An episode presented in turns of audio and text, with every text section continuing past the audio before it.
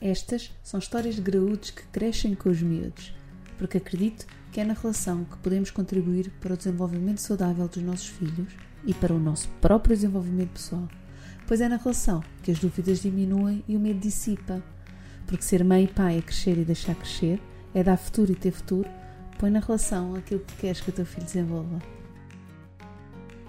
Foi numas férias de verão que tive a experiência profunda do que é viver responsabilizando pelos meus sentimentos, pensamentos e ações, no respeito pela minha integridade.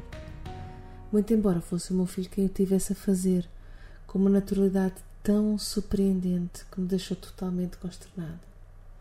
Receber do meu filho uma lição tão poderosa fez-me compreendê-la em cada célula do meu corpo. Na altura, o meu filho Gabriel tinha 13 anos, estava na colónia de férias uma colónia de férias promovida pela empresa onde o meu pai trabalhava. Eu e o meu irmão frequentámos a colónia durante a nossa infância e adolescência, era maravilhosa, marcou a minha vida. Os meus filhos mais velhos, incluindo o Gabriel, também puderam frequentá-la enquanto netos de um colaborador da empresa.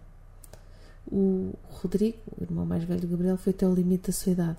Foi com muita tristeza que naquele ano, pela primeira vez, não pôde ir. Eu e a minha família sentíamos que a colónia de férias fazia parte da tradição familiar. No ano anterior perdemos o meu pai. Ainda assim, os meus filhos puderam continuar a desfrutar deste privilégio e, portanto, agora, para além de uma tradição, eu sentia uh, como um legado que o meu pai deixou. A colónia de férias já não era só uma colónia de férias. Nesse ano, o Gabriel ainda tinha os 13 anos. Estava lá, na colónia, não estava a gostar. Queria vir-se embora. Nunca antes, nenhum de nós mãe, tio, irmão, quis deixar a colónia, nem sequer no último dia em que tínhamos mesmo de voltar para casa. E logo agora que a colónia de férias já não era só a colónia de férias, ele estava a prescindir. Fiquei emocionalmente atolada. Ainda assim alinhei-me com as minhas intenções, meti-me no carro e fiz os 150 km, mais ou menos, que nos distanciavam. Conduzi sozinha.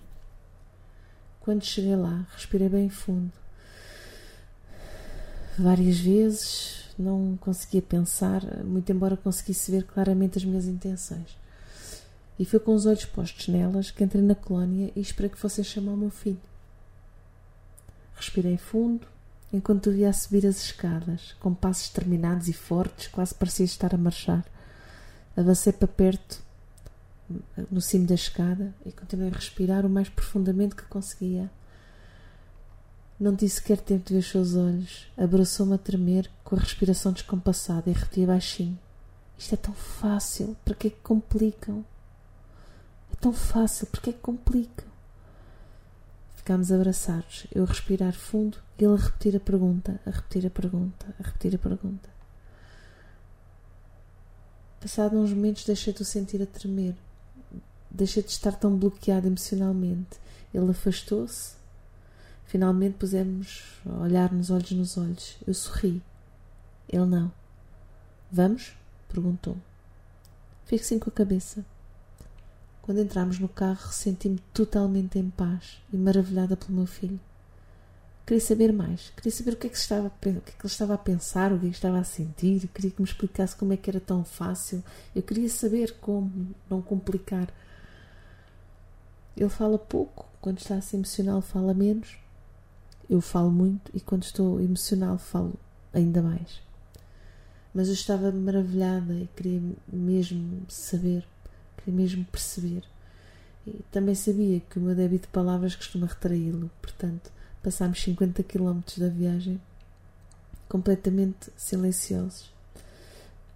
Bem, eh, silencioso dentro do carro, não é? Porque na minha cabeça não havia silêncio. A minha própria voz repetia: Espera, Mafalda, espera, Mafalda, calma, Mafalda. Já posso. Não, não, não, Mafalda, espera, espera, espera. E agora estará preparado? Não, não, não, espera, espera, espera, espera. Isto na minha cabeça. Uns quilómetros depois acabei por perguntar ao Gabriel: Queres falar comigo, filho? Encolheu os ombros. Importas-te que eu falo? Pode ser. O que é que faz o teu coração cantar? Que mãe? O meu coração não canta. Sim, pois, pois, eu sei. Uh, eu tinha ouvido esta pergunta num podcast, adorei-a, fez-me tanto sentido. Uh, para o Gabriel, aparentemente não. Bem, olha, então eu pergunto de outra forma: o que é que te deixa feliz? Sei lá, é tão fácil sentir-me feliz. Comer gelado de menta deixa-me feliz. Ouvir as gargalhadas do Henrique deixa-me feliz. O Henrique é o irmão mais novo. Estar com os meus amigos deixa-me feliz. Ir à piscina deixa-me feliz. Ter uma família deixa-me feliz. Sei lá, cenas dessas. Então e o que é que faz o teu coração chorar? Mãe, o meu coração não canta, não chora, não nada disso. Não venhas com essas conversas esquisitas, ok? Ok, ok. Então o que é que te deixa triste? Nada me deixa triste. Eu sou feliz e sei que mesmo quando estou a sentir-me triste por alguma coisa, não deixo de ser feliz. Quando o Henrique está a chorar é triste, sinto-me triste por ele, mas eu sei que sou feliz. Quando vejo um órfão ou a separarem filhos dos pais nas fronteiras do México, sinto-me triste, mas eu sei que sou feliz. Quando o vovô morreu, senti-me triste e as saudades que tenho dele ainda me fazem sentir tristeza, mas eu sei que sou feliz. Essas coisas são coisas que acontecem e me fazem sentir o que fazem, mas eu sei que mesmo quando estou a sentir triste, sou uma pessoa feliz que se está a sentir triste. Tenho uma família que gosta de mim, de quem eu gosto, tenho os meus amigos, sou feliz. Fiquei uns minutos completamente arrebatada. É isto, é isto, pensei. Mas quando eu cheguei ao pé de ti, pareceste-me tão triste, perturbado. Eu não estava triste, mãe. Eu só não percebo porque é que complicam que é tão fácil. Eu não estava a sentir-me lá bem, não queria ficar. Então posso ir-me embora. É simples. Mas parece que vocês adultos é uma complicação. Parece que eu ir-me embora quer dizer que os monitores já não são bons, que a colónia não presta, que traí a tradição da família, que sou ingrato porque o Rodrigo queria estar cá e não pode, e eu estou e não aproveito. Que se não ficar até ao fim, não sei se haverá alguma coisa que possa mudar e melhorar. Pá, não é assim tão complicado, é bem simples. Eu não estou a gostar. Optei por ficar mais uns dias para perceber melhor o que queria e decidi ir-me embora. Pronto. Apenas quer dizer que eu quero outra coisa para mim. É fácil, é tão fácil. Para que complicar? A sua clareza esmagou. Ele não se iria responsabilizar pelo que nós estávamos a sentir ou a pensar. Isso era responsabilidade nossa. A dele era perceber que não estava satisfeito, decidir o que queria fazer e lembrar-se que, independentemente do que estava a sentir, era, aliás, é uma pessoa feliz. Também não iria colocar em causa a sua integridade só para nos poupar a lidar com o que a sua decisão nos iria fazer sentir ou pensar. Lembro-me que se despediu dos monitores com um abraço e um aperto de mãos, de olhos nos olhos, que me perguntou se a avó teria de pagar alguma multa dada à sua desistência e se ter aliviado, ficar bastante mais aliviado por não ser necessário. Tinha dito uma coisa do género lá na colónia. Quis saber se eu, o tio e a avó estávamos tristes ou decepcionados.